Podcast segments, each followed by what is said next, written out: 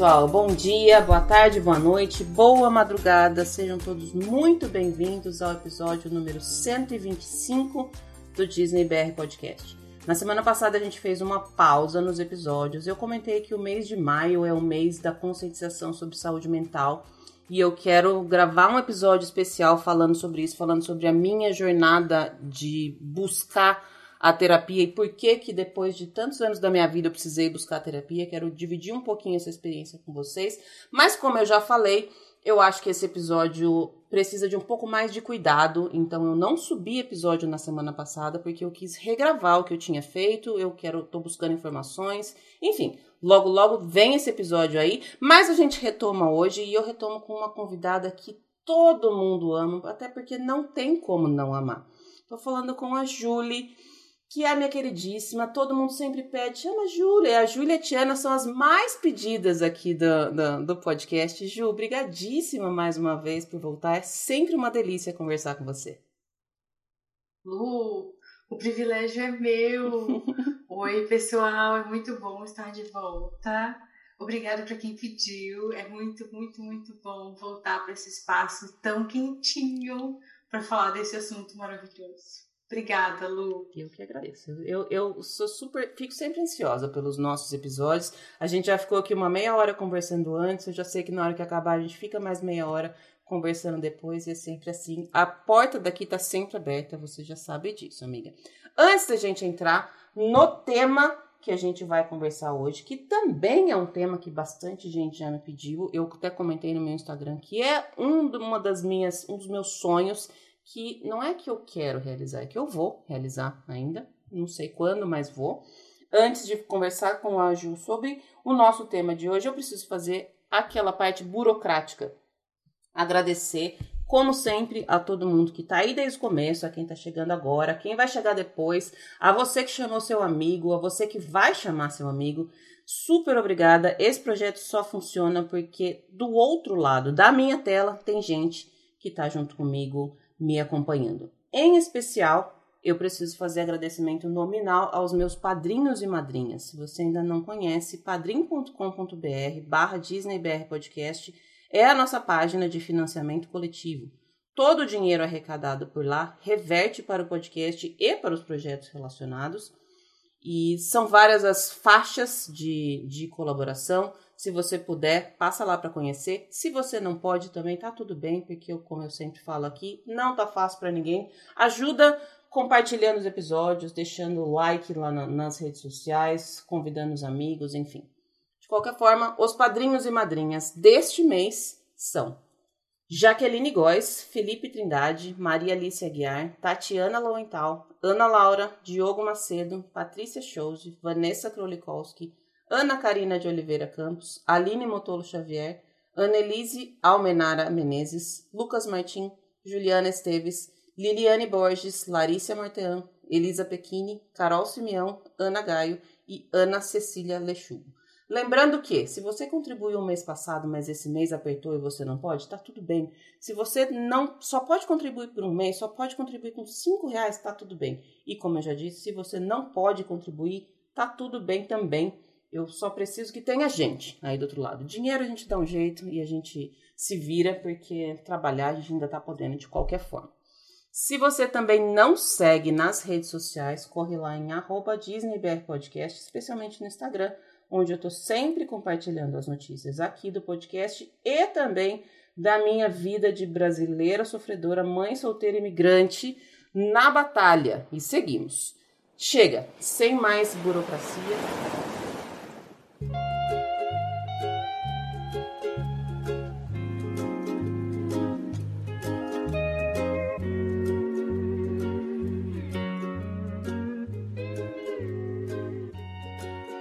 O assunto que eu vou falar com a Julie hoje, eu acho que é sonho de muita gente. A gente vai falar sobre aquele resort que fica escondidinho, aquele resort Disney que fica mais longe de todos os outros, mas que, é, pelo menos para mim, ele é sonho. Quando eu olho para lá, é aquele brilho no olho que fala, putz, quando será que eu vou chegar lá? Porque como eu já falei, eu vou chegar. Talvez demore um pouquinho, mas eu vou. A gente vai falar sobre o Aulane.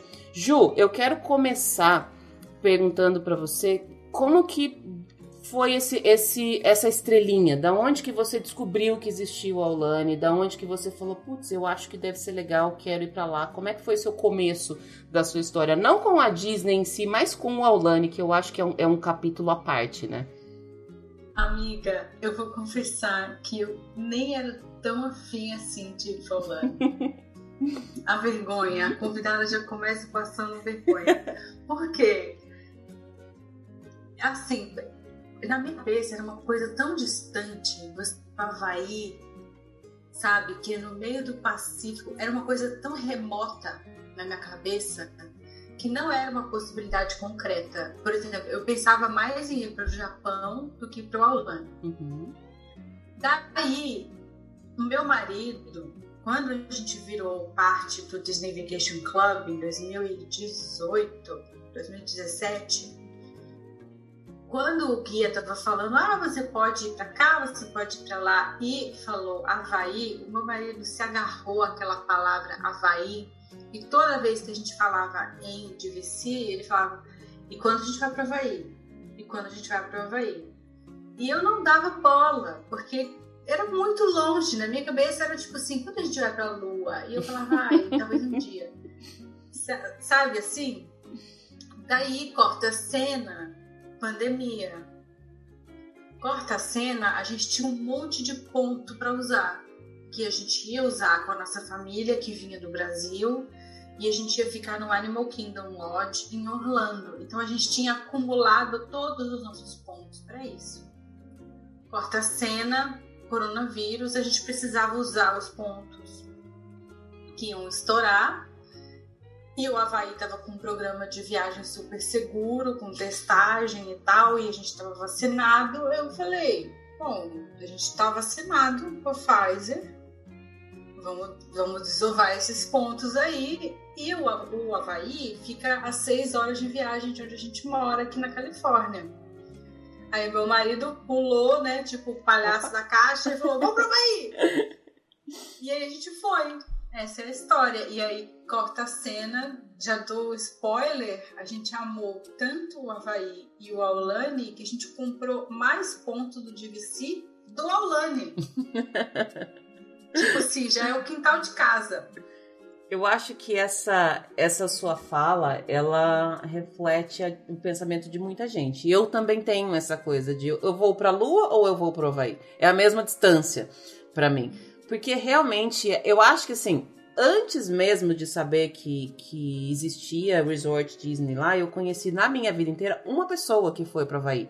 E que foi porque era fanático por Lost. Olha que coisa legal. E ele queria lá ver onde foi as filmagens e tal. Mas era um casal que, assim, a vida inteira deles era para viajar. Então eles já foram, já tinham ido para quase todos os lugares possíveis e imagináveis até aqueles que a gente nunca imagina, eles já tinham ido. E aí teve uma vez que eles falaram, ah, a gente vai pro Havaí. Falei, como assim? Vai para Quem vai pro Havaí? Começa assim, porque Havaí é só, é só você ver na televisão as menininhas com saias de ula-ula e só. Ninguém vai lá. É essa ideia que a gente tem. É, é muito distante, parece, né? Ou quem surfa, que como eu cresci em Florianópolis, que tem muito surfista, Inclusive, tem um, um clube de futebol glorioso chamado Havaí, né? A, a, Floripa tem essa conexão com o Havaí por conta do surf. Então, uhum. sei lá, o, o, Mineirinho que mora lá ganha campeonato no Havaí. Então, a gente tem essa. ouve falar do Havaí e muitos surfistas que têm a condição financeira tenho sonho de surfar no Havaí, uhum. mas eu não surfo. Seus ouvintes estão sendo poupados da minha imagem, mas se vissem ficaria evidente que as minhas capacidades de flutuação em ondas marítimas são limitadas. É, é, bem, bem legal você ter falado isso. E aí, amiga, como é que foi? Porque assim, eu conheço você, que você é, é Disney lover para sempre, uma das melhores. Eu só não posso falar que é a melhor representante que o Rainel já teve, porque eu tenho a Tiana também no meu coração e tem as outras queridíssimas é, brasileiras também, que estão todas no mesmo patamar para mim, todas lindas, fadas madrinhas queridas. Mas eu sei que você gosta de saber das coisas, eu sei que você pesquisa, eu sei que você quer entender. Ok, decidiu com o marido, vamos para lá. O marido já estava todo, já estava pronto pelo visto, ele já estava com a mala pronta nesse dia mas você precisava fazer sua pesquisa, né? Como é que você foi descobrir as coisas do, do ou como é que funciona tudo? Porque assim, eu não sei nada do Aulane, tanto que quando a gente estava falando sobre esse episódio, eu falei, putz, eu não sei nem o que perguntar. Eu não sei como é que funciona. Eu me acho já privilegiada porque você me manda fotos de lá. Então, assim, olha, eu tenho fotos do Aulane.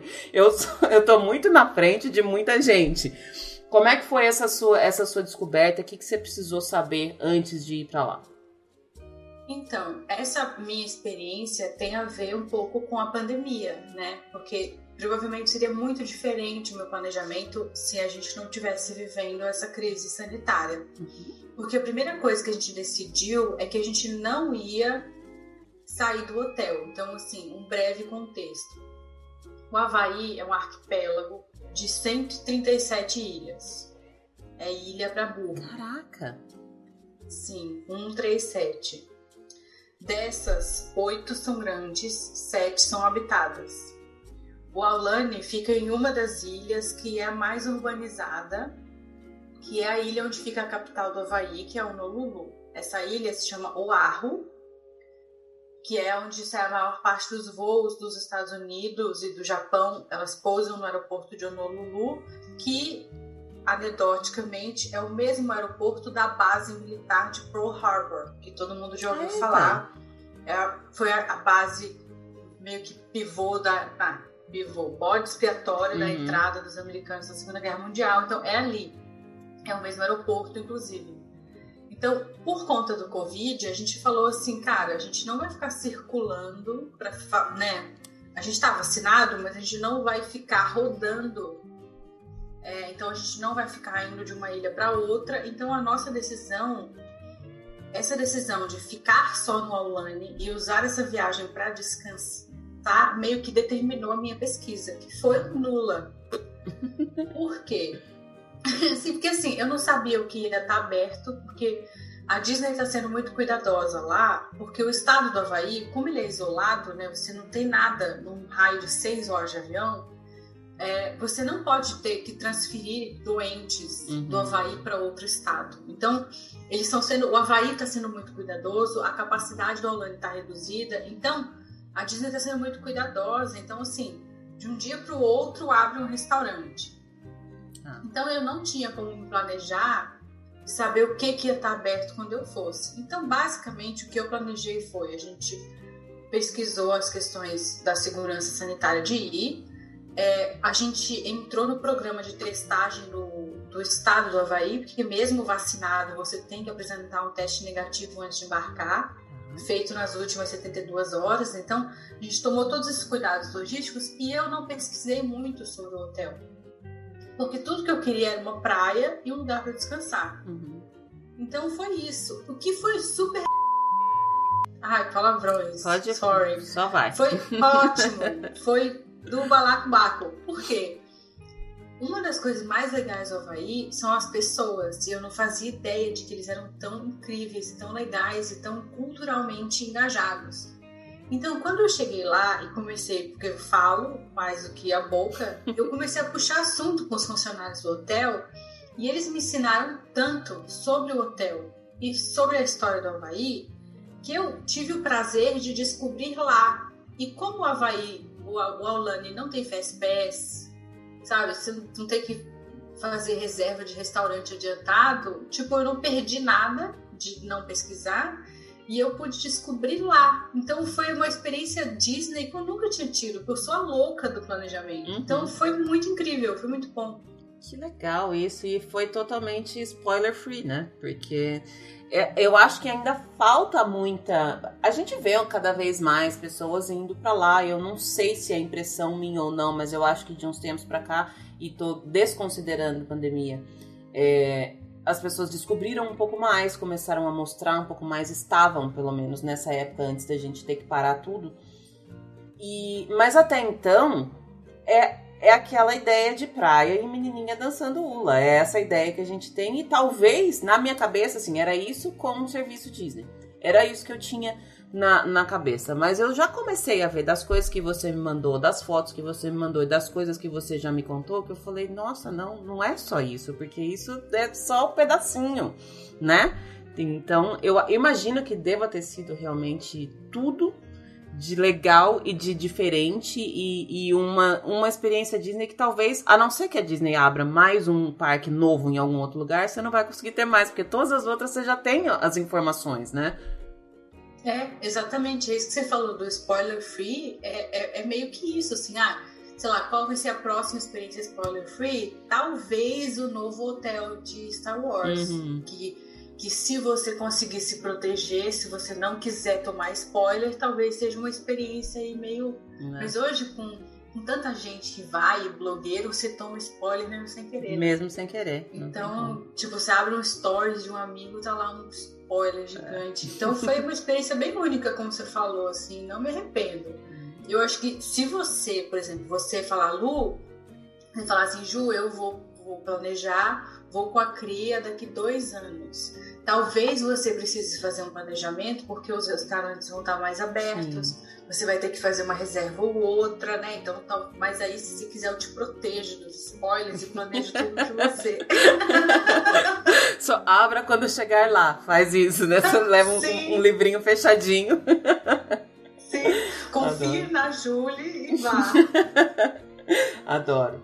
Bom, e um documento, eu preciso até deixar dois, dois é, preciso fazer dois disclaimers aqui. Primeiro, que o meu querido vizinho está assistindo The Office neste momento na casa dele. E quando ele assiste The Office na casa dele à noite, ele dá risadas altíssimas, ele coloca o, o som da televisão dele praticamente dentro do meu quarto. Então, se tiver um barulho aí de fundo, você já sabe o que, que é. Segundo disclaimer, agora voltando aqui pro, pro, pro nosso episódio, que eu tava falando que a Ju foi a melhor convidada de toda, porque ela me mandou tudo pronto, eu não precisei nem mandar roteiro, ela já me mandou, falou, eu vou falar isso. Falei, ótimo, porque eu não sabia nem o que perguntar. E a primeira frase do documento que ela mandou, eu preciso ler aqui com as palavras que ela escreveu. O que aconteceria se o Animal Kingdom, o Typhoon Lagoon, a Disney Cruise Line, o Disney Polynesians Resort e o Havaí tivessem um filho? Ele seria o Aulane. Eu poderia parar nessa frase, amiga. Para mim já pronto, podemos terminar o episódio. Sim, um filho poliamoroso de muitos pais. Achei Muito, tudo, é, é tudo essa definição. Achei tudo, tudo de tudo mesmo. E aí você falou que você aprendeu muitas coisas lá com os cast members de lá. Vamos falar um pouquinho dessa, da história do, do, do resort, do que ele é, da onde, da onde veio esse filho? Vamos falar um pouquinho dessa, dessa geração aí? Vamos, vamos. Como aconteceu essa, essa, vai, essa, essa, como é que a gente diz? Conjunção astral, sei lá. Boa.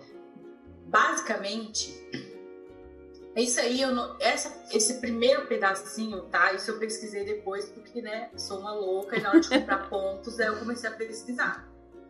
Mas assim, isso tem que ser entendido no contexto da empresa Disney e do Disney Vacation Club.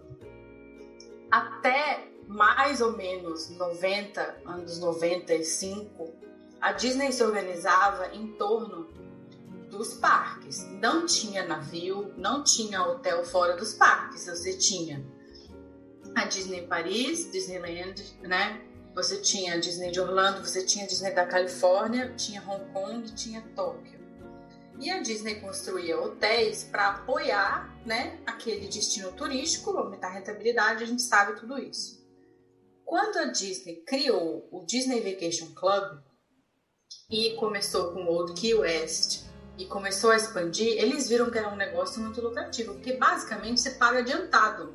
40 anos de férias, você paga cash na hora. Uhum e é muito lucrativo para a Disney. Você faz um hotel e ele está pago pelos próximos 40 anos, a Disney ganha fôlego financeiro.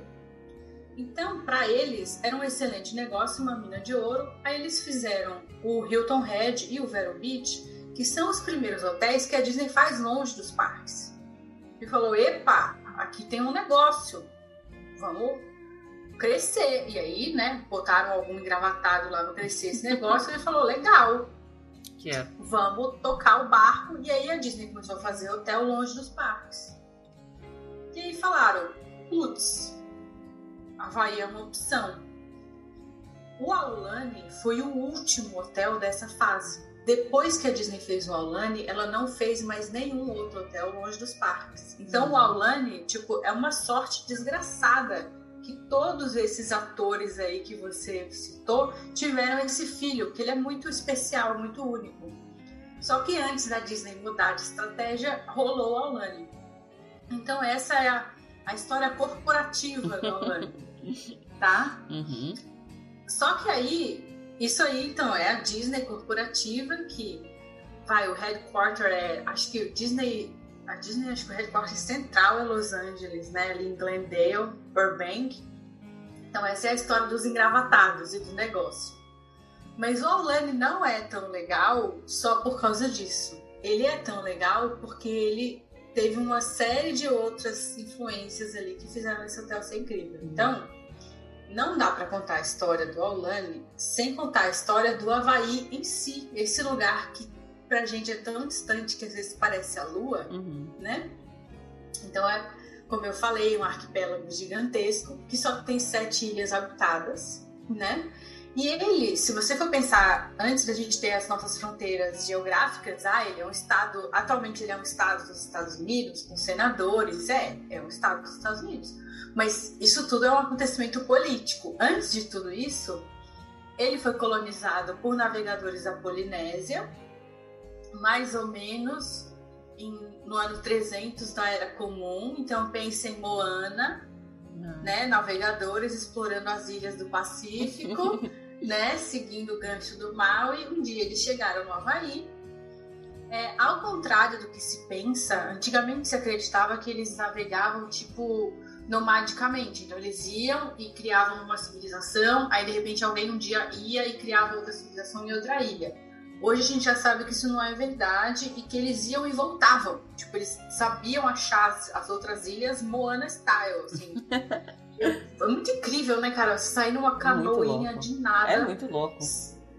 Sem astrolábio, né? Falar, ai, os grandes navegadores eram os portugueses. Meu amigo, mil anos antes a Moana subia numa canoa e achava o Havaí. Maravilhosa, maravilhosa. Sendo que o Pedro Álvares Cabral, tipo, não tinha como errar o continente americano, porque é um muro. Era só ele seguir reto É, que ele ia não bater tinha. na É, América. exatamente. Então, assim, Moana maior, Moana tudinho, Moana rainha, Pedro nadinha. Mas, enfim. Então, colonizaram o Havaí. Corta a cena, século XVIII, desenvolve comércio, barco pra lá, barco pra cá. Todas essas 137 ilhas foram conectadas no que se chamava, na época, Reino do Havaí. Então, a gente teve um chefe super influente, que era o rei Kamehameha, que integrou todas as ilhas no reino só. Inclusive, trivia, a suíte presidencial do Polynesia, em Orlando, que foi feita muito antes do Aulani, chama King Kamehameha, em homenagem a esse cara. Que tudo. Já Então, se começamos um dia você com- ficar lá, me manda foto. Vou ficar, vou colocar isso na, na minha lista aí também. Aguardarei. A essa altura, o Havaí já era um reinão independente. E a essa altura do campeonato, óbvio que os europeus também já tinham pintado lá. Porque daí, a essa altura, eles já tinham astrolábio, caravela e o caramba. Chegaram e o Havaí tem um solo bom para plantar açúcar. Então, o Havaí plantava açúcar e vendia para os Estados Unidos e tal. Na época, nem era Estados Unidos, né? Nessa altura, ainda era uma colônia. Uhum. Então, nesse período, começou a comunicação ali e tal, não sei o quê. E os Estados Unidos, que não são bobos, como sacaram que o Havaí era o meio do caminho para a Ásia, começaram a alugar a área onde hoje é Pearl Harbor, né, que é uma área da ilha de Oahu, como uma base militar e de comércio. Então começaram a ter ocupação. Até hoje eles fazem isso. Os Estados Unidos têm base militar no mundo inteiro Uhum. né? E aí, esse era o reino do Havaí, tinha essa base militar americana, e com isso começaram a chegar influências do Ocidente. E uma dessas influências, no fim, acabou virando uma influência super negativa, que eram os missionários católicos que começavam a trazer dinheiro e coisas e comprar território. E eles começaram a comprar, comprar as plantações de cana-de-açúcar e ganhar poder político.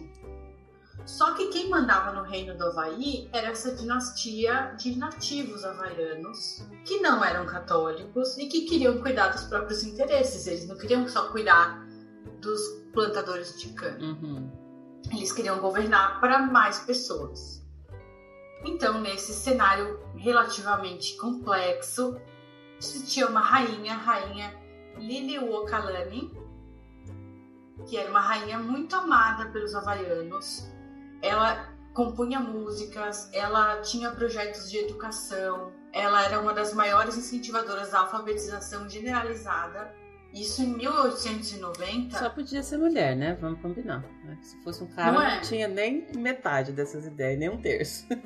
Exato, tipo um governante que em 1890, pensa nisso, gente, o Brasil ainda tinha escravo praticamente nessa época. Ainda era legal você comprar e vender pessoas no Brasil. Inclusive, acho que nos Estados Unidos também era nessa época, não sei, tem que, tem que confirmar essa informação. Mas assim, ela estava muito à frente do tempo dela muito à frente, né?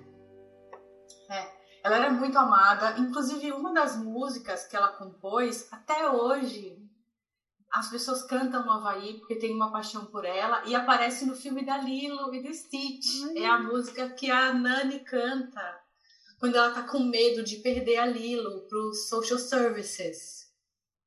Caramba!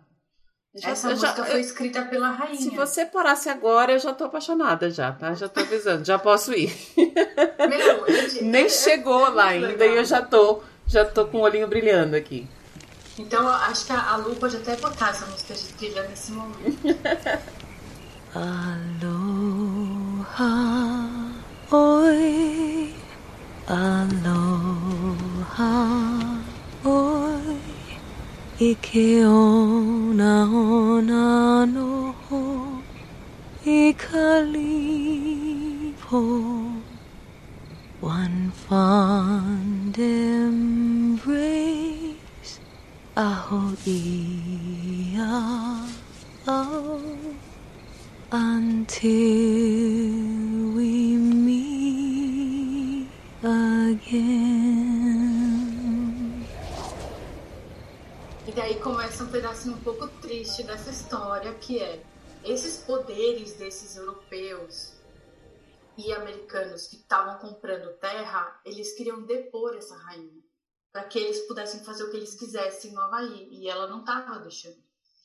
Então ela sofreu um golpe de estado, ela foi retirada do trono, né?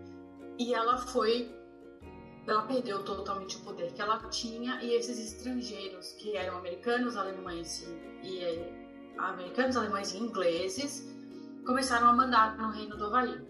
E os Estados Unidos falaram: opa, vamos mudar isso aqui. Então eles começaram a mandar mais navios militares para a Ilha de Oahu e ocupar mais para apoiar o golpe e reprimir qualquer tentativa de reconquista do trono. E com isso, os Estados Unidos falaram: ei, peraí, a gente quer vocês para nós. E o Havaí virou um estado dos Estados Unidos. Mas antes de ser um estado, ele era um reino. Ele não era uma colônia, ele foi colonizado, né? Como todo, como todo continente americano que foi colonizado também, né? Uhum. Com os navegadores que vieram da Europa, que ocuparam as áreas das populações nativas. Então, se a gente olhar para a história do Havaí por essa lente, você vai ver que ao longo da história, depois desse golpe, vários aspectos da cultura havaiana, que era tão rica e que estava super pujante na época do reino do Havaí, eles foram esmagados para facilitar a dominação pós-golpe, pós né? Uhum. Então, por exemplo, eles não podiam falar a própria língua, a língua havaiana, então a língua foi proibida na escola, não podia falar a língua havaiana na rua, as religiões locais, né, as crenças locais também foram é, substituídas forçosamente pelo catolicismo. E durante quase 100 anos, o Havaí foi meio que. A cultura havaiana foi sufocada por essas influências. E é muito triste, se você é um local, viver esse processo deve ser uma coisa muito triste. Corta a cena, a gente já está quase no final do século XX. A gente tem no meio do século XX o Martin Luther King lutando pelos direitos civis e falando: epa, peraí, vocês não podem pisar na gente. A gente tem o movimento contrário à guerra do Vietnã, a gente tem a liberação sexual. E aí, o povo do Havaí também entra num outro momento e fala assim: epa, peraí, nós estamos deixando coisa para trás que a gente não pode deixar, né?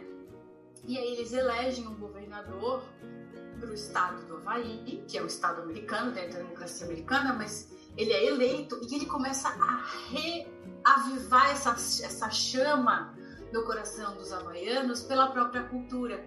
Então eles finalmente podem falar havaiano. Aí começam a pipocar programas de rádio só falados em havaiano. Que os idosos do Havaí começam a contar suas histórias e histórias de criança e canções de ninar. E a língua havaiana começa a voltar à vida. E com tudo isso, eles voltam a falar de fazer as canoas, eles voltam a falar de ensinar as crianças a navegar do jeito que os antigos navegavam. E tem essa renascença cultural do Havaí a partir dos anos 70. Então a gente já tá quase, tá quase chegando no Disney Vacation Club. É, tá pertinho já. Tipo, essas timelines estão quase se encontrando. Então o Havaí, meu, vinha que vinha. E a cultura havaiana vinha que vinha e o surf, e o mundo inteiro começou a surfar, e o Havaí de repente é um super destino para esse esporte super descolado. Então, meu, tá tudo indo. Pro Havaí tá show de bola, o Havaí tá recuperando tudo que ele perdeu, menos a autonomia política, mas isso é outro podcast, né? Corta a cena, anos 2000. E aí a Disney, aquela empresa americana, fala assim, ó, compramos um terreno enorme na ilha de Oahu e a gente vai botar um hotel temático no meio do Havaí. Pausa dramática. Azul. Não dá, né? Não, não... Nossa, pausa dramática que até eu tô aqui. Ué. Porque... Tipo assim. assim, eu, eu entendo, os locais na época ficaram meio desconfiados. Uhum. Tipo assim, meu, sério? A gente passou, tipo, 30 anos lutando para defender nossa cultura e vocês vêm aqui trazer outras referências culturais que não são do Havaí, vocês estão de sacanation com a gente, né? E faz sentido, tipo, é um medo legítimo. Eu também acho que se eu tivesse vivido tudo que os havaianos viveram, eu super teria esse medo. Então não dá pra gente desmerecer isso, né?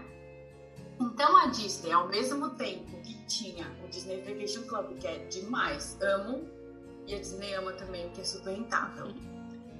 Tinha um terreno maravilhoso de fim de filmar incrível, né? Tinha uma base de fãs apaixonados que provavelmente também estão a fim de conhecer o Havaí, mas também tinha esse impasse cultural. Então, como é que a Disney navega isso sem trocadilho, porém com né? Para fazer todo mundo ficar feliz. Certo? Só tinha uma resposta. A Disney tinha que criar um hotel que valorizasse o que há de mais autêntico na cultura havaiana. Então, o Aulane, ele é um hotel Disney, mas ele é um hotel havaiano ele não transporta para o Havaí tudo que a gente está acostumado a ver na Califórnia, em Orlando, para o Havaí. Não tem um castelo no Havaí. É outra experiência pela lente da Disney. Então você aprende tudo isso com a ajuda da Disney. A Disney facilita o seu contato com essa história tão rica e tão inspiradora. Porém, tá bom, vamos fazer isso. Legal. Olha o tamanho desse projeto. Aí, Lu, eu vou te lembrar. Assim, tem uma pessoa na Disney que eu sei que você gosta, que inclusive aposentou recentemente. Saudades. Ai, um beijo Deus, pra saudades. ele, se estiver escutando. Lógico que ele tá. Ele já me ligou falando que ele vai né? escutar esse episódio. Com, com aquele brincando dele balançando. Que é, na verdade, na minha opinião, é, é o melhor cara que Imagineering tinha em termos de cultura, assim, uhum. era uma pessoa extremamente culta, que eu acho que também é o seu Imagineer preferido. Uhum. Ele é o Imagineer, né? Vamos, vamos falar. Ele é, ele é o, o, maiúsculo, sabe? Exato. Antes, da gente, Road, antes da gente entrar no nome dele, eu corto se você ah. falando. É, eu só quero começar, só fazer uma, um, um, algumas, alguns comentários sobre toda essa história. Primeiro que faz é muito, é muito legal saber tudo isso, porque eu acho que como passou pela minha cabeça, passa pela cabeça de muita gente, porque não tem um castelo, porque não é, porque não tem uma Main Street. E aí, ainda bem que não tem, né, amiga? Porque assim, eu até imagino que a Disney, sendo a empresa que é, a potência que é, poderia ter feito. E talvez ninguém nunca soubesse de tudo isso, entendeu? Poderia ter feito, seria legal, seria a Disney que a gente ama. Mas, putz, que legal que, que existiu essa sensibilidade, e eu tô falando aqui com bastante aspa, porque eu não acho que existe uma sensibilidade no capitalismo aí, eu acho que não foi tão sensível assim, deve ter tido algumas discussões, a portas fechadas e tudo mais, teve gente saindo bravo, teve gente que não queria, teve gente que brigou, mas que bom que no final, quando abriram as portas, chegaram nesse consenso tão bacana que conseguiu fazer essa essa magia diferente, né, amiga? Porque assim, só isso que você conta faz muito sentido toda essa história estar retratada por uma empresa que a gente gosta tanto e que a gente sabe que consegue fazer esse retrato de, de, de coisas que não são daqui. Eu, eu falo que a Disney não é daqui, não é do nosso, é outro, é outro nível de dimensão. É esse sentimento que a gente tem, é essa coisa de I'm home, essa, é esse tipo de sentimento que legal que eles conseguiram fazer isso lá, porque ficou fácil de, ter, de não ter acontecido, né? Pelo que você conta aí. É, e é o que você falou. Adorei que você usou a palavra eventualmente houve um consenso. Né? Porque ao invés da Disney chegar lá e falar, ah, então tá bom, vamos fazer um castelo, não sei o quê, de certa forma a Disney encontrou um consenso entre ela mesma e a cultura havaiana. Uhum. Olha que que do, incrível isso. Olha, o palavrão quase foi. Mas é muito lindo que a Disney tenha chegado num lugar e falado assim: tá bom, o que, que a gente tem em comum aqui? Vamos encontrar o que a gente tem em comum e vamos transformar isso em magia. Ao invés de Exato. eu chegar e dizer. Eu vou trazer eu a minha magia. Vou trazer a minha magia que eu já tenho, que é uma magia digna. A gente já sabe disso. E é isso que eu falei. Talvez se, se não tivesse acontecido esse consenso, seria super legal. Só que que bom que é legal de um outro jeito. Porque não é sempre que isso acontece. E eu falo assim, eu, eu tenho essa liberdade de falar coisas que às vezes tem muitos amantes da Disney que falam, ai nossa, eu não acho que a Disney é a empresa mais perfeita do mundo. Por isso que eu falei que ela poderia muito bem ter chegado lá com o dinheiro que tem e falar, eu sinto muito que vocês querem trazer cultura, eu tenho dinheiro, eu comprei esse negócio, eu vou fazer o que eu quiser. Poderia ter uhum. feito isso. E a gente iria para lá e conheceria um lugar maravilhoso, porque a gente, mesmo sem saber, a gente sabe que é lindo, e seria a nossa Disney que a gente também já sabe que é maravilhoso. E tudo isso teria se perdido facilmente. Essa grande oportunidade teria sido deixada sem ninguém imaginar essa o, o que se tornou, né? Exatamente, exatamente. Se a gente não imagina uma possibilidade melhor, ela não acontece. Né? Exato. Né? Então e eu, eu acho que você matou a charada, cara. Você, você resolveu o podcast. Pessoal, acabou o podcast aqui, viu? Infelizmente, a Lu encerrou o assunto.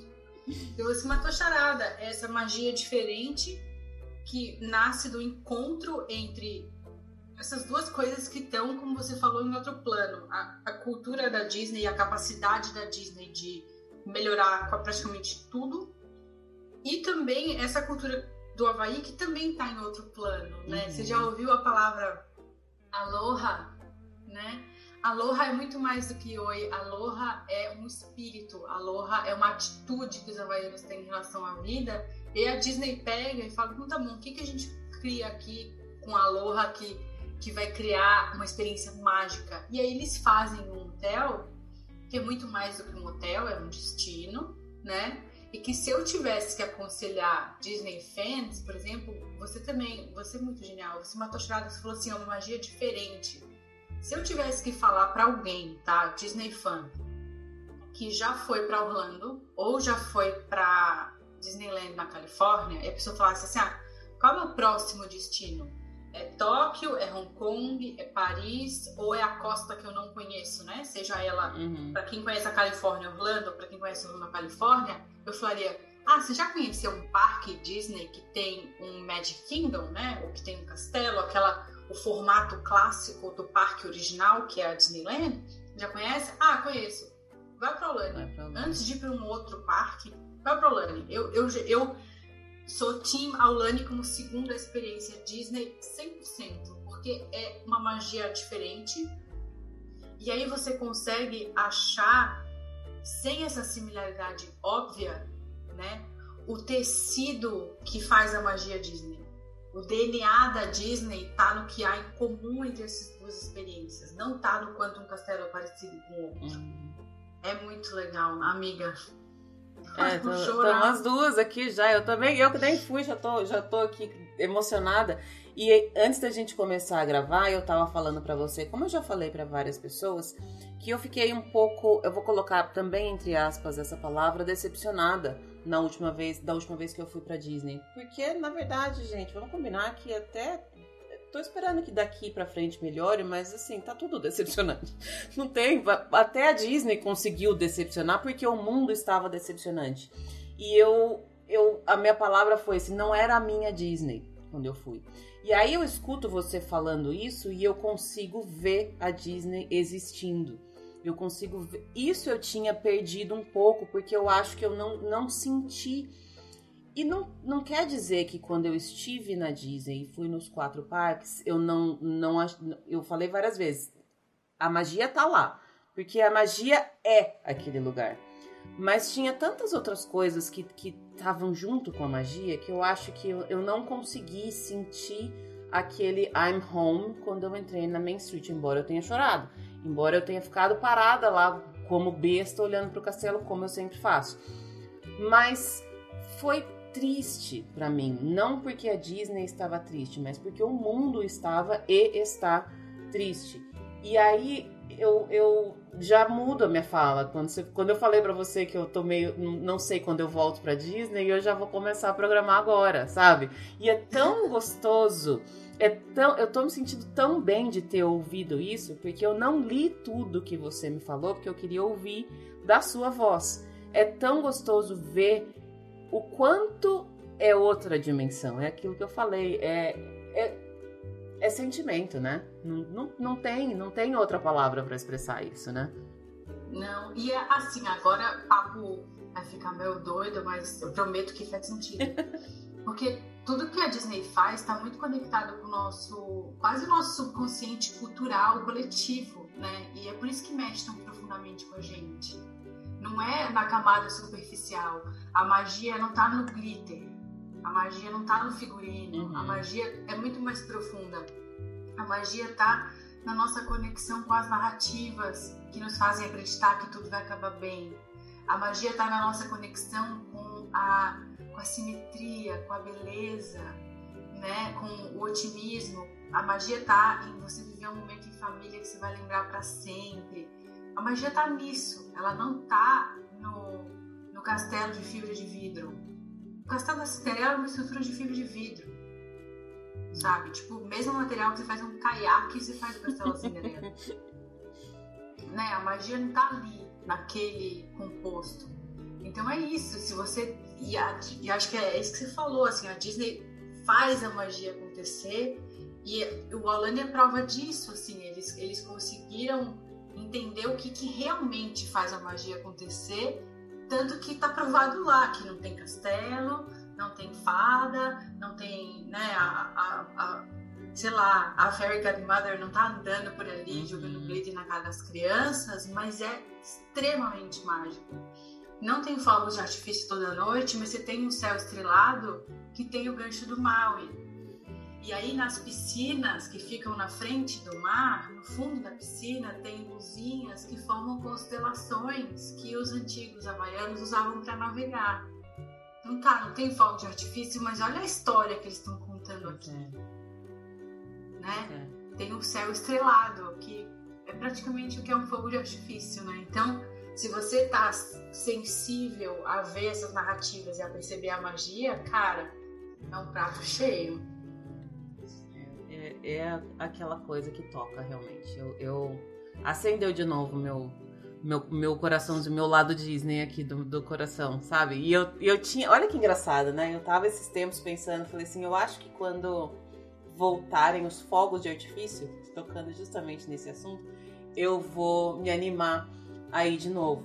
E aí você me fala de fogos de artifício barra estrelas.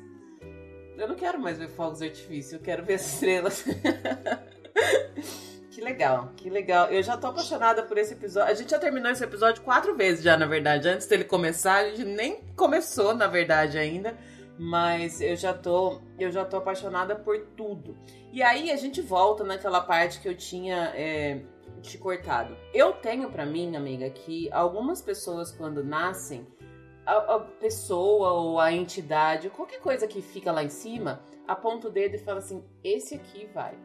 Esse aqui vai. Tem alguns que já nascem destinados a, a alguma coisa maior. E a gente tá falando de um aqui, né? Nossa, muito, muito. Até porque, assim, vamos voltar na, no passado do Joe Rohde, né? Ele cresceu, então a gente estava falando que o Joe Rohde foi o Imagineer que liderou a criação do Aulane. E eu digo liderou porque ele não fez sozinho, né? E assim, antes mesmo de ser Imagineer, antes mesmo de saber o que ele queria ser quando crescer, ele cresceu no Havaí. Que essa era uma informação que eu não sabia, por exemplo.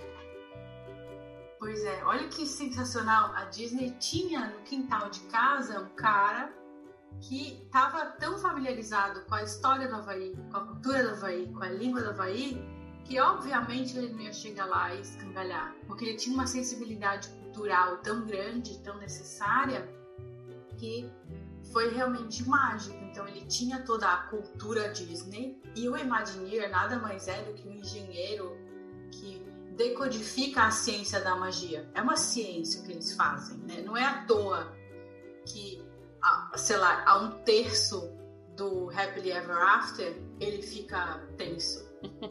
e no segundo terço eles te fazem chorar com You Be My Heart. That's, that's a science. É uma ciência de fazer as pessoas chorarem, é uma ciência de fazer as pessoas rirem. E eu imaginei esse cara que decodifica essa máquina e reproduz em atrações, em parques, em áreas tal. Então a Disney tinha esse cara treinado na, na parte científica da magia e que cresceu em Waikiki, na casa da avó. Então, né? Juntou a fome com a vontade de comer, né? Sim. Ai, gente, que saudade. Então, teve o... Aí o Joe Road entrou no projeto, né? Só que assim, ele ainda era um Imagineer da Disney, um americano, né? Na mainland, morava na Califórnia, ainda mora, eu acho. E aí falou, tá bom, como é que a gente faz isso do zero, senhor? Aliás, se você é uma pessoa louca como eu gosta desse assunto, siga o Joe Road no Instagram e ache no perfil dele, tem uma foto aérea do Aulane. Aí faz uns meses uhum. já, mas se vai rolando lá pra baixo tem. Ele fez uma série, eu acho que tem uns 10 posts, que ele tá contando coisas sobre o Aulane que ele nunca contou para ninguém. Então ele conta umas coisas muito incríveis que eu, obviamente, não sabia. Se você quiser saber, você vai saber também no Instagram do Joe Road, ok? Joe, seguidores para você. Na Mas, verdade, enfim. siga o Joe Road, ponto, né? Já começa por aí, é. né? Mesmo que você Porque, não rolar, é, que. Ele é uma pessoa. Eu, eu, eu queria ter, sei lá, um, um 2% da, da capacidade cultural que ele tem, do, da bagagem cultural que ele tem. Na verdade, só de você olhar para ele, ele é, ele é a personificação da cultura, né, amiga? Não tem, você olha para ele e você fala assim, esse cara e não, não precisa nem completar. É esse cara, três pontinhos. Porque ele é muito demais, gente. Ele é muito Ele top. vira pra você e fala: Esse cara sou eu. é isso. O único esse cara sou eu possível é o Joe Road. Vamos Sim. combinar. Enfim. Aí falaram: Tá bom, Joe, você vai fazer um hotel. Ele chamava Orlando, que ele tem. Chamava hotel. Você vai fazer um hotel no Havaí. Ele falou: Tá bom, ok. Aí ele todo já tava aquela tensão cultural, as lideranças do Havaí já tipo, putz, vocês estão de brincadeira com a nossa cara, né? E ele tinha que, sobrou para ele pegar uma canoa e navegar essa torta de climão. Então o que, que ele fez? Ele criou um conselho de lideranças culturais do Havaí, anciãos, pessoas influentes na comunidade, linguistas, especialistas na renascença da cultura havaiana e falou: galera, é o seguinte, nós vamos fazer isso junto. O que, que vocês gostariam de ver num hotel que vai trazer um monte de gente para cá? Famílias que o cara vai sair do meio do Kansas, do meio da Carolina do Norte, do nada, e vai vir para cá. O que, que vocês gostariam de contar para essas pessoas? Quais são as histórias do Havaí que a gente precisa trazer à tona para que essas pessoas, quando voltem para casa, voltem sabendo mais sobre o Havaí e não menos. Conta para nós. Então rolaram todas essas reuniões e esse esse foi o de novo, Lu, você consenso que fundou, fundamenta a criação desse hotel. Tão literalmente que este mesmo grupo deita a pedra fundamental do hotel. Que coisa então, mais linda, gente. E a pedra tá lá, Lu, a gente pode ver a pedra. A gente faz, Lu. Enfim. Então, esse grupo deita essa pedra fundamental, criando esse um consenso. Então, tá bom, vamos fazer? Vamos fazer, tá bom. Inclusive, né, esse grupo representava o próprio Havaí, né, que era a autoridade cultural que, que seria a bússola do uhum. hotel. E aí tá bom, qual é o nome desse hotel? Precisa ter um nome, não pode ser Disney Havaí. Uhum.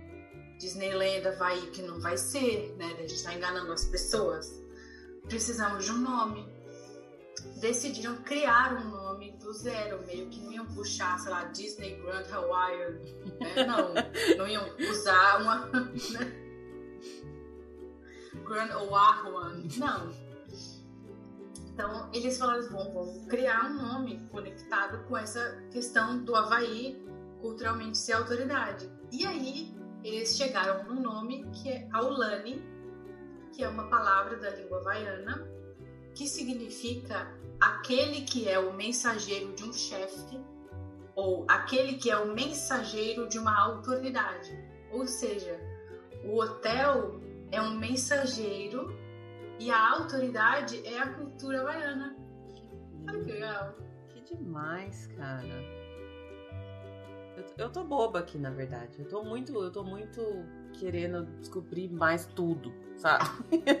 sabe, eu, eu vou lá estudar a história do Havaí agora. Vou, tomara que num dia, eventualmente, na minha prova da cidadania, caia a história do Havaí, porque eu vou saber.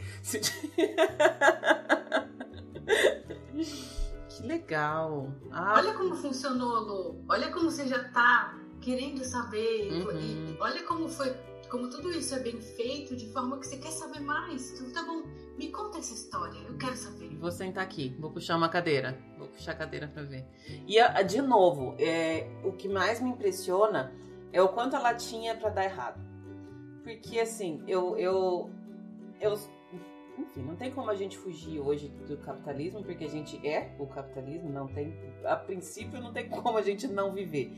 É, e como seria possível? Todo, a todo momento eu tô vendo que foi uma luta, sabe? É assim, não vai ser por aí, não vai ser por aí. E de, de uma forma muito natural, a princípio e aparentemente, as pessoas deste lugar conseguiram se fazer ouvir. E falar: não, eu preciso que isso aqui continue. Porque poderia acabar, amiga. A todo momento é isso que eu tô vendo. Assim, tá fácil. É um lugar pequeno, é um lugar longe, é um lugar que quem chegar com dinheiro pode chegar e derrubar tudo. Passar um tratorzão, sabe? E fazer um, sei lá, um, como você falou, um Grand American eh, Resort. Que é a cara dos Estados Unidos fazer isso, vamos combinar. E a Disney, como empresa eminentemente americana, também é a cara dela fazer isso. Que não, não quero saber se tem um coqueiro, eu vou construir um castelo aqui. A gente vê isso meio. É, a gente não olha muito por esse lado porque a gente ama a Disney e a gente sabe o que existe nessas camadas inferiores, essa, essa magia que não tá na superfície, que não tá na fibra de vidro. Mas é possível disso acontecer. É o mundo que a gente vive. E assim, era provável que isso acontecia. Que isso aconteceria, né? Total, e se você olhar para todos os grandes hotéis que tem em Oahu e nas outras ilhas do Havaí, é isso que você é vai isso, ver. Né? Do lado do Aulane tem um Four Seasons, que poderia estar em qualquer lugar do mundo. Quando aquele. Ele não era um Four Seasons, eu acho que ele era um Marriott. Mas quando a Marriott ou o Four Seasons chegou lá e falou: vamos fazer um hotel aqui, eles fizeram exatamente o mesmo hotel que eles poderiam ter feito na Grécia, que eles poderiam ter feito no Caribe. Porque eles, exatamente como você falou, compraram a terra, falaram: o dinheiro é meu, a terra é minha, eu vou construir. E quem não quiser trabalhar aqui, que se lasque. Foi isso que o Four Seasons ou o Marriott fez. E se você olhar do lado esquerdo do Aulane, tem outro Marriott. Não sei esses nomes, eu não fico nesses hotéis, mas o Hilton, eu não sei o nome, mas é um outro hotel também, que poderia qualquer lugar no Guarujá, poderia estar, no, sei lá, qualquer Uhum. coisa, Riviera, sabe? Uhum. Então, assim, poderia ter, como tantas empresas fizeram. E não dá pra dizer que o Four Seasons faliu por causa disso. Não faliu, tá Uhum. cheio de gente o hotel. Então, assim, essa sensibilidade de falar assim, cara, vamos encontrar uma terceira via que vai ser muito mais incrível, Uhum. Né? E não exercer, como você falou, o capitalismo é um fato, né? Cabe a nós navegarmos para fazer dele um lugar melhor e mais humano. É. E acho que foi isso que a Disney Exatamente. fez nesse momento. Exatamente. É, é- é essa, é, é essa. Mostra que é possível. É isso que eu tô vendo, sabe? Ok, que o capitalismo é um fato e que ele é horrível por muitos lados. Mas é possível fazer uma coisa humana, uma coisa, uma coisa tão sensível assim e tão cheia de significado, né? Não, você não precisa passar por cima, eu não preciso trazer meu trator e derrubar todos esses coqueiros aqui. Talvez eu possa fazer em volta deles. Talvez eu possa colocar uma pedra e a partir dessa pedra eu fazer em volta, perguntando para as pessoas que já estavam aqui antes como é que eu devo fazer aqui. Porque é essas pessoas que sabem, é essas pessoas que. E, e quando você falou lá atrás, você falou assim: o que que é, vocês querem que as pessoas venham aqui e vejam e levem mais daqui e não menos? Porque você ir para um Four Seasons no Havaí, você leva menos do Havaí. Você sai de lá levando bem menos, você diminui o Havaí para caber no Four Seasons. E no caso desse do Aulane não foi. Eu, eu preciso abrir, eu preciso expandir. É, é esse o, o ponto de vista aí, né? É, é isso aí. Eu vou agora contar uma história que é exatamente reiterando o que você está falando na, na boca, nas palavras de um amigo meu que eu conheci no Aulane. Então, esse meu amigo chama Kuanoni e ele é um bartender num bar do Aulane. Esse bar chama Olelo Room. Olelo significa palavra, né? E essa sala, né? Então, a sala da palavra, que é um lounge que fica embaixo do do hall, né, do Aulane, como chama? Não é hall. A entrada do hotel. Eu Lounge. esqueci a palavra. Lounge? Não, que, não, aquele lugar que tem o balcão de check-in. Gente, eu esqueci a palavra em português e em inglês. Diz, bom, Anyway. aquele lugar que você entra. Da recepção, é isso que você tá querendo. Recepção! Recepção! Eu tava procurando uma palavra tão difícil e falei, ué, será que tem um termo Esse- Disney aulânico para isso? E eu não sei. Não, recepção. Esse bar fica embaixo da recepção do Aulane, e o nome dele é Olelo Room, que é a sala da palavra. Então, esse bar, ele é a homenagem da Disney à língua havaiana. Então, esse bar, tudo nesse, nesse bar tem um nome havaiano. Então, a mesa tem o um nome em havaiano de mesa, a cadeira tem o um nome havaiano de mesa.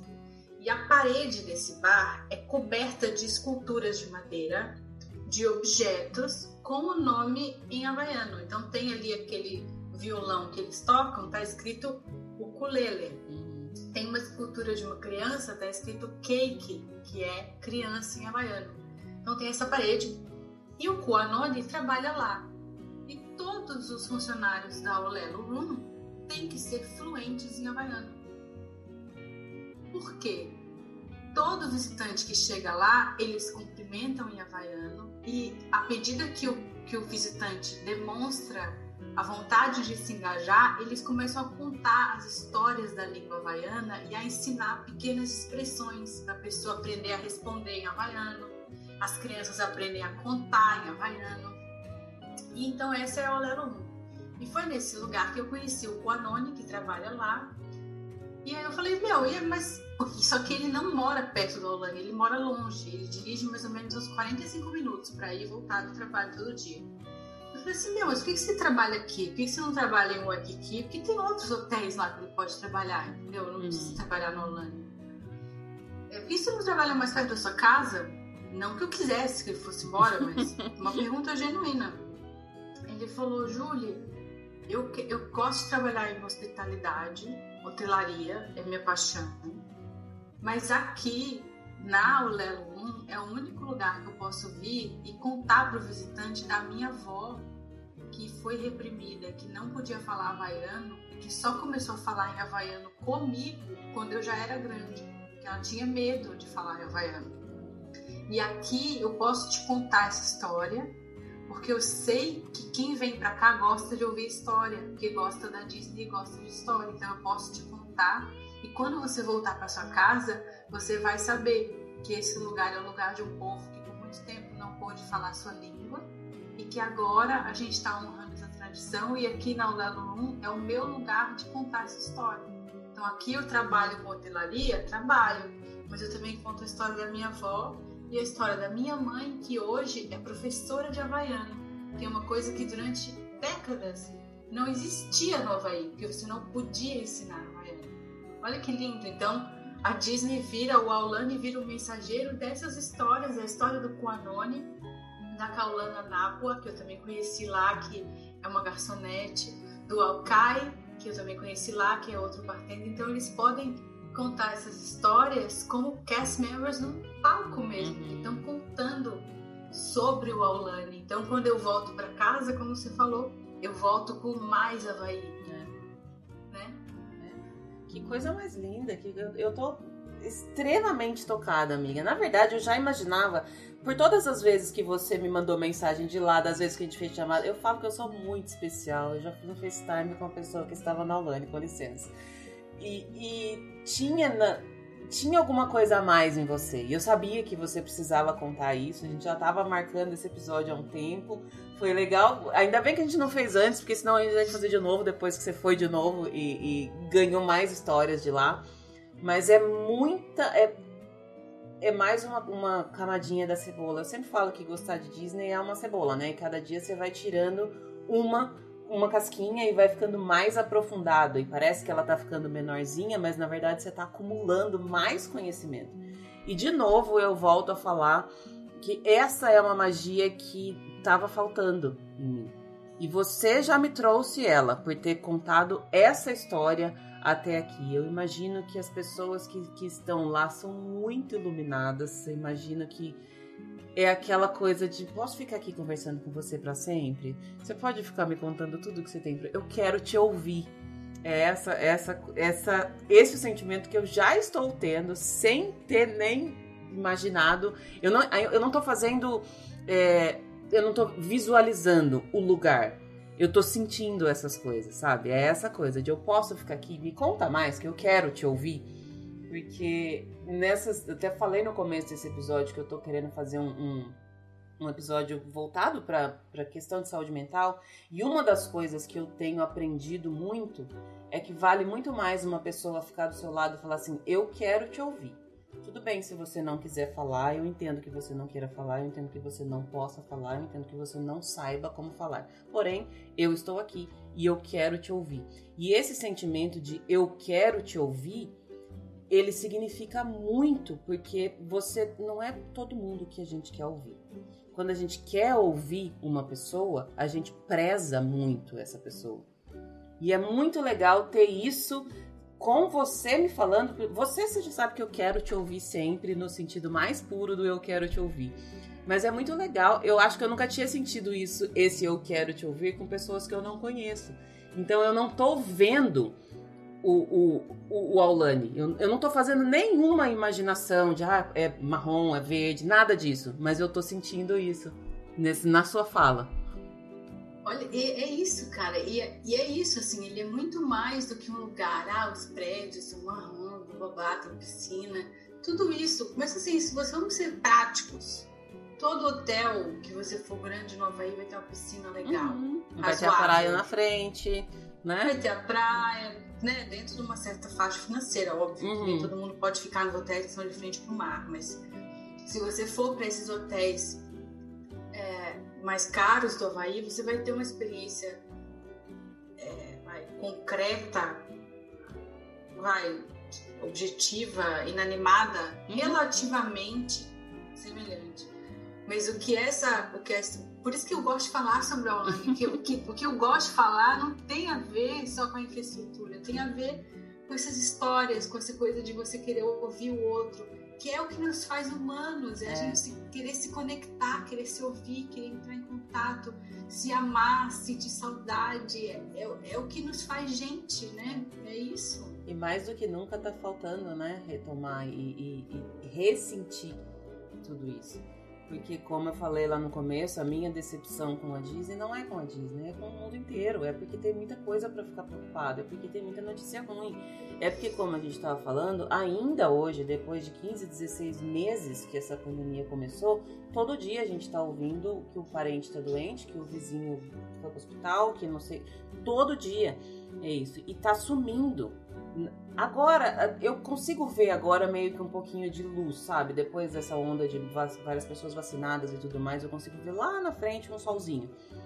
Mas esses sentimentos, eles se perderam no meio de tantas coisas difíceis que todo mundo passou. E eu lembro de uma frase que eu falei sem saber o significado dela lá no começo.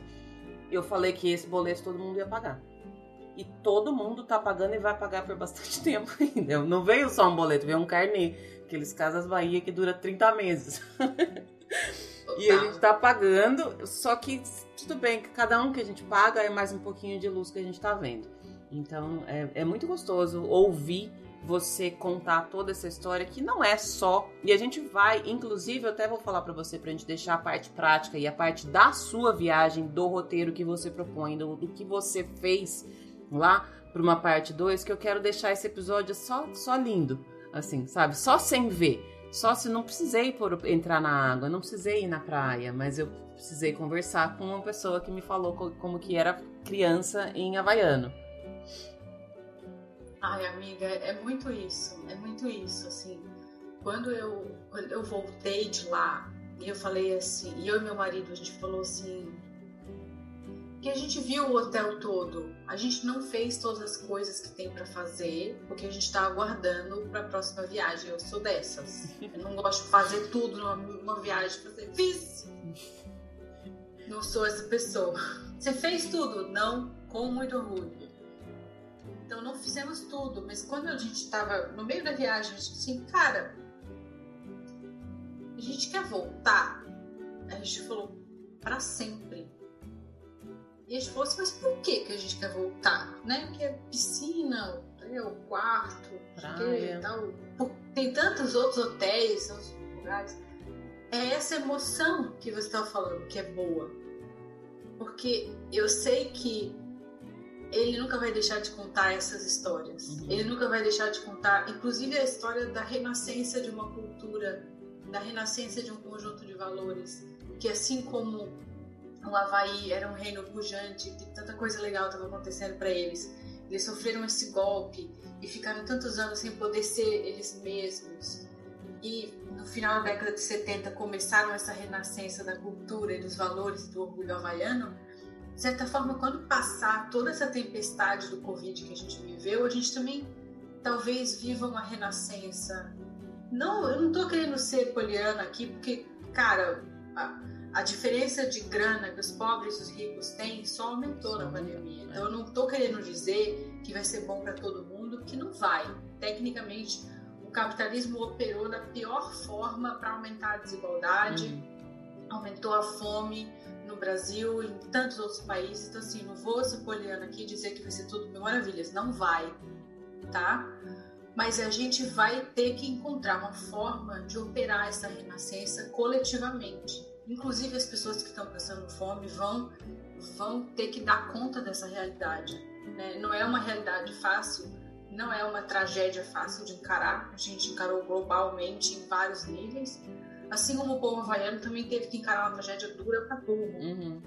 E ao ouvir essas histórias, a gente de certa forma encontra coragem para pagar mais é um boleto do carnê, é. para encarar isso aí, para lutar para todo mundo sair melhor dessa, né? Para a gente ter mais consciência de que precisamos proteger os vulneráveis, precisamos vacinar as pessoas, precisamos garantir que todo mundo tenha o que comer, para que a gente tenha uma renascença coletiva. Então, esse é o papel das histórias também, né? É. Inspirar a gente. Então, quando eu e meu marido a gente falava, por que a gente quer voltar? Porque aqui a gente se sente inspirado por essas histórias.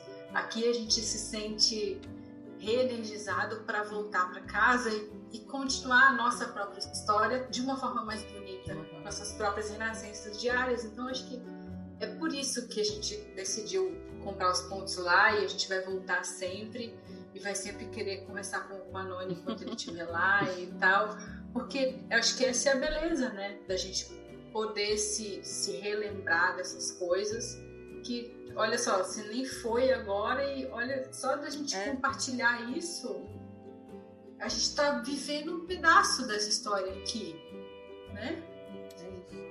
É, é, é, tão, é a magia, né, amiga? Eu falo que teve tem algumas frases de alguns episódios que eu gravei, são quase, sei lá, dois anos de.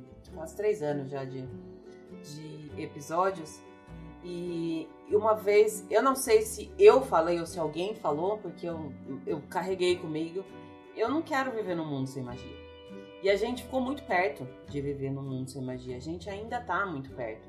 E é estranho voltar, fazer esse paralelo com toda essa história maravilhosa que você contou com o que está acontecendo hoje, mas assim, eu já não sou mais a pessoa que fala assim, ah, eu vou fazer um episódio para não pensar, no... não tem como.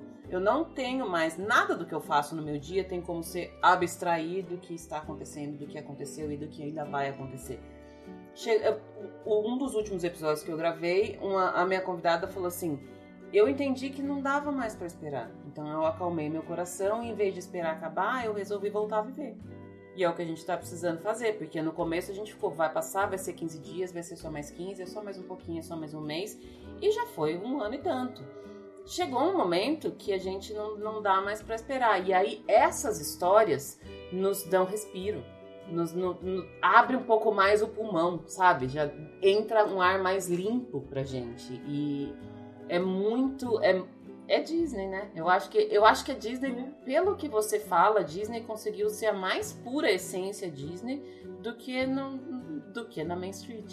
Nesse, nesse contexto, ela consegue ser muito mais Disney. É mais uma camada que eu falei, vai um pouquinho mais para baixo, né? Mais fundo. Exato, porque quando você não tem um castelo para se apoiar, Aí é que o trabalho começa, e aí é que os é. Imagineers precisam ir para a prancheta e falar: tá bom, como é que a gente vai sistematizar essa magia?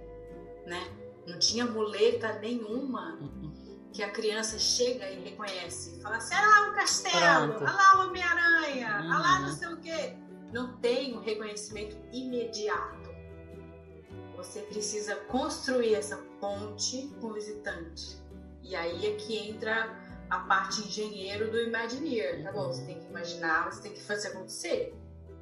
E é muito bem feito. Vou te falar que é bato palma. Você falou da, da, sua primeira vez, amiga, pra gente fechar esse episódio. E aí, eu, como eu falei, eu já vou deixar você marcada aqui. Se você puder, na próxima semana, no mesmo horário, eu já tô aqui pronta para continuar gravando. Que eu quero que você me conte da sua experiência em si.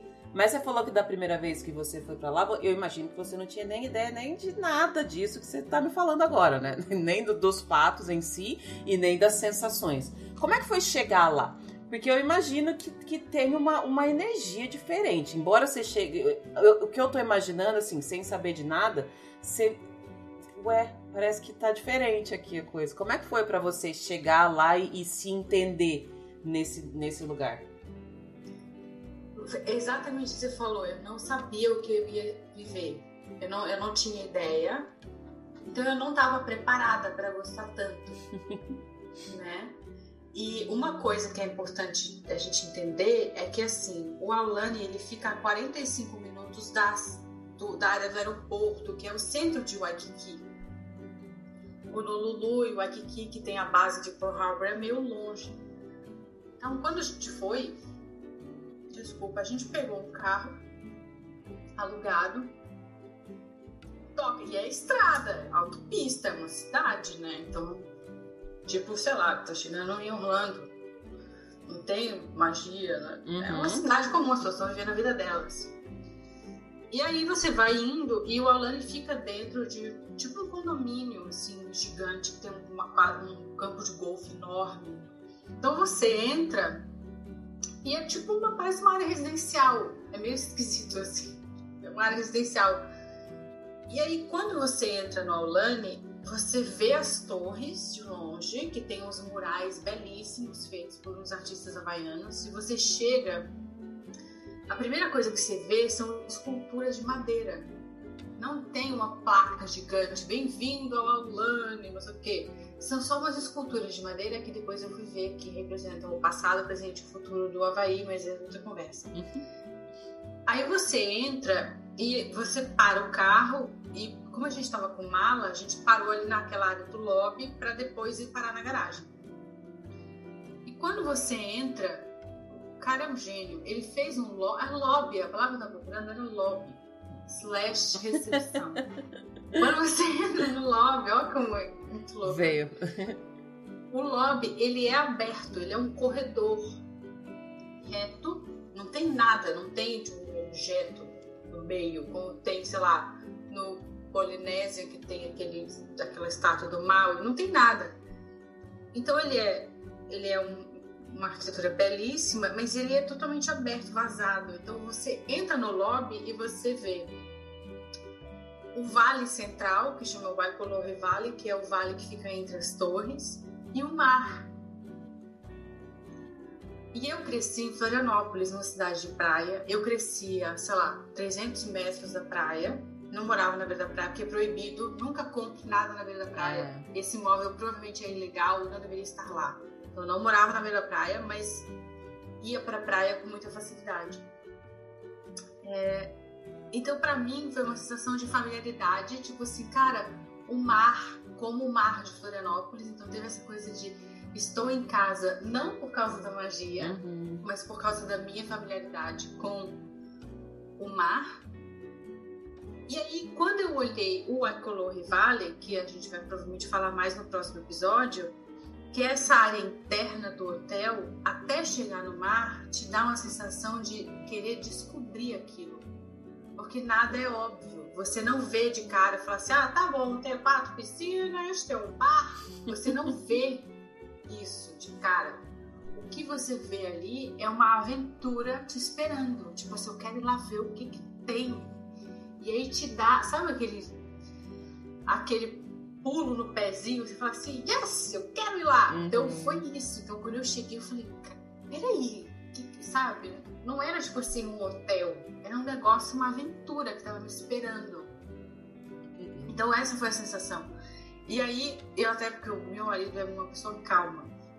Claramente, os opostos nesse caso se atraíram eu falei, eu quero descer, porque o, o lobby ele é mais alto para você poder ver o mar, ele é um pouco mais alto que o resto do hotel. Tipo, ele era um morrinho assim.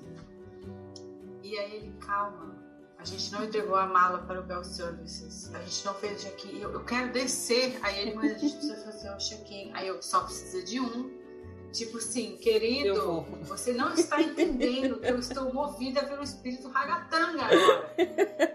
Sabe? Então foi isso. Eu me sentia, parecia tipo, sei lá, criança na Disney, que é o que eu sou. Mas enfim, foi isso. Legal. Que, que, que retorno, né, para você, porque teve essa.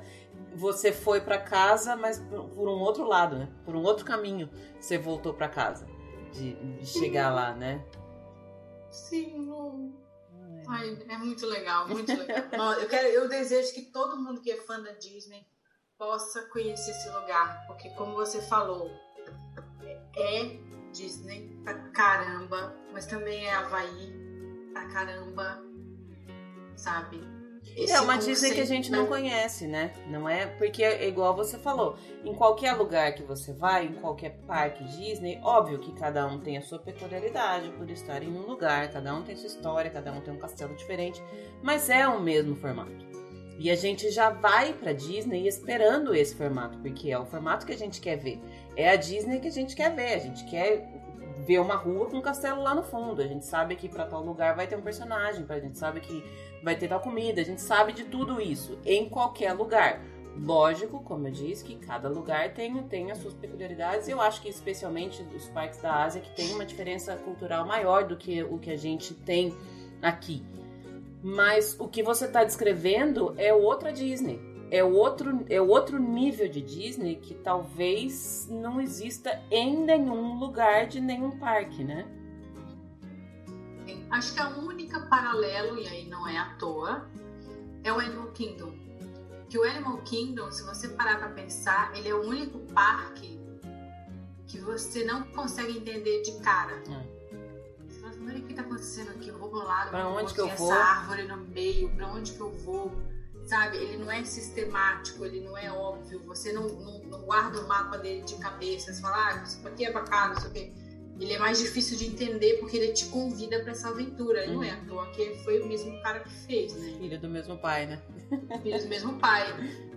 Então é, é, é, muito. É uma experiência muito incrível. Assim. Esse, esse consenso entre a Disney e a cultura havaiana, para quem está aberto a viver isso, para quem está aberto a não encontrar o esperado e a encontrar muito mais, uhum. né?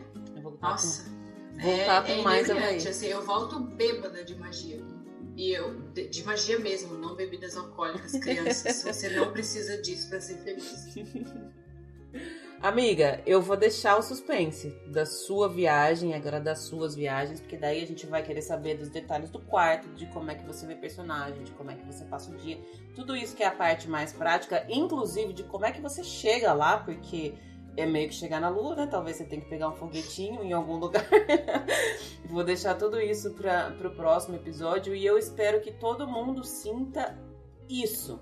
Que eu, tô vendo que você tá sentindo, porque eu tô vendo que você está revivendo de contar tudo isso e que eu tô sentindo. E eu espero que essa sensação fique a semana inteira no coração da gente. É só isso que eu desejo, porque eu tava com muita saudade de sentir isso e eu nem sabia que eu tava com saudade. Então, eu tive um dia super pesado hoje. Eu caí da cama, literalmente, às 4h20 da manhã com a minha cama quebrando, afundando. E aí eu fiquei na, no, no rolê de comprar carro, depois eu dei aula, depois eu fui levar a filha pra escola, depois eu voltei, depois eu tinha combinado com uma amiga que eu ia ajudar ela a fazer uns negócios na casa dela a tarde inteira. Aí eu voltei, e daí, três e meia da tarde, eu percebi que eu não tinha feito almoço pra Julia, então eu fui fazer almoço. Depois eu voltei, depois eu dei aula de novo, depois eu dei aula de novo. E agora eu sentei aqui e eu tava super cansada. Não, não no ponto de quase desistir, mas eu tava cansada de um dia, de um dia cheio. E aí agora eu tô nova nesse, nesse momento. Porque eu não sabia que eu estava com saudade de sentir isso. Eu volto a falar que a gente perdeu muita coisa, é o boleto que a gente tá pagando. A gente perdeu muita coisa esses dias. E a cada dia a gente percebe uma coisa que perdeu, porque a gente ganha ela de novo. Então, esse episódio para mim já foi um presente. Já foi um presente. Se ninguém, se ele não fosse ao ar, se a gente ficasse só nós duas conversando aqui, já foi o, o meu presente do ano. Então, já super agradeço por você ter feito toda essa pesquisa maravilhosa que você fez aí e por dividir tudo isso com a gente dessa maneira tão amorosa. Ai, tu imagina, o privilégio é meu. Não, não tem história para contar se não tiver ninguém para escutar. é né? Isso. As histórias precisam de quem conte, precisam de quem ouça. E tô falando com você e tô falando com quem tá ouvindo, que ouviu até aqui e que, de certa forma, até esperava que eu falasse de quarto, de ah, tem liquidificador, tem micro-ondas no quarto. E que ficou até aqui ouvindo esse outro jeito de pensar essa viagem, né? Porque é como você falou, a gente precisa correr atrás para reganhar o que a gente perdeu nesses últimos quase dois anos. A gente precisa recuperar tudo isso e muito mais que a gente merece viver bem e ser feliz e poder abraçar as pessoas que a gente ama e vacinar as pessoas que a gente ama. A gente precisa correr atrás de tudo isso. E é através dessas conexões que a gente vai recuperar. É contando essas histórias, é não esquecendo o passado. E se, se, se o que a gente precisa, né? Eu e você temos o privilégio de já termos sido vacinadas aqui nos Estados Unidos. É, se agora, nesse momento que a gente precisa de um pouquinho de magia e de uma história para se inspirar, para seguir adiante, né? Que seja, é. que seja essa essa, essa pitadinha de magia que nos inspira. Então é, é um privilégio poder ser isso para você, porque tantas vezes você já foi isso para mim, com podcast, com outros convidados que contam as suas histórias e daí eu ouço ao invés de contar, né? É, esse, esse tecido social que faz a gente continuar, né? Então eu é que te agradeço e agradeço a quem está ouvindo e a quem já veio aqui e contou suas próprias histórias. Muito obrigada. Como diriam os havaianos, mahalo nui, que é mahalo é obrigado e mahalo nui é muito obrigado. Então, mahalo é nui para Lu e mahalo nui para os ouvintes. Para todos. A gente vai continuar. Eu espero que vocês continuem aí com a gente. Eu que tenho esse privilégio aqui vou continuar falando com a Julie off gravação agora. Semana que vem tem mais um super beijo. Beijo, amiga. Beijo. Mahalo, Lu.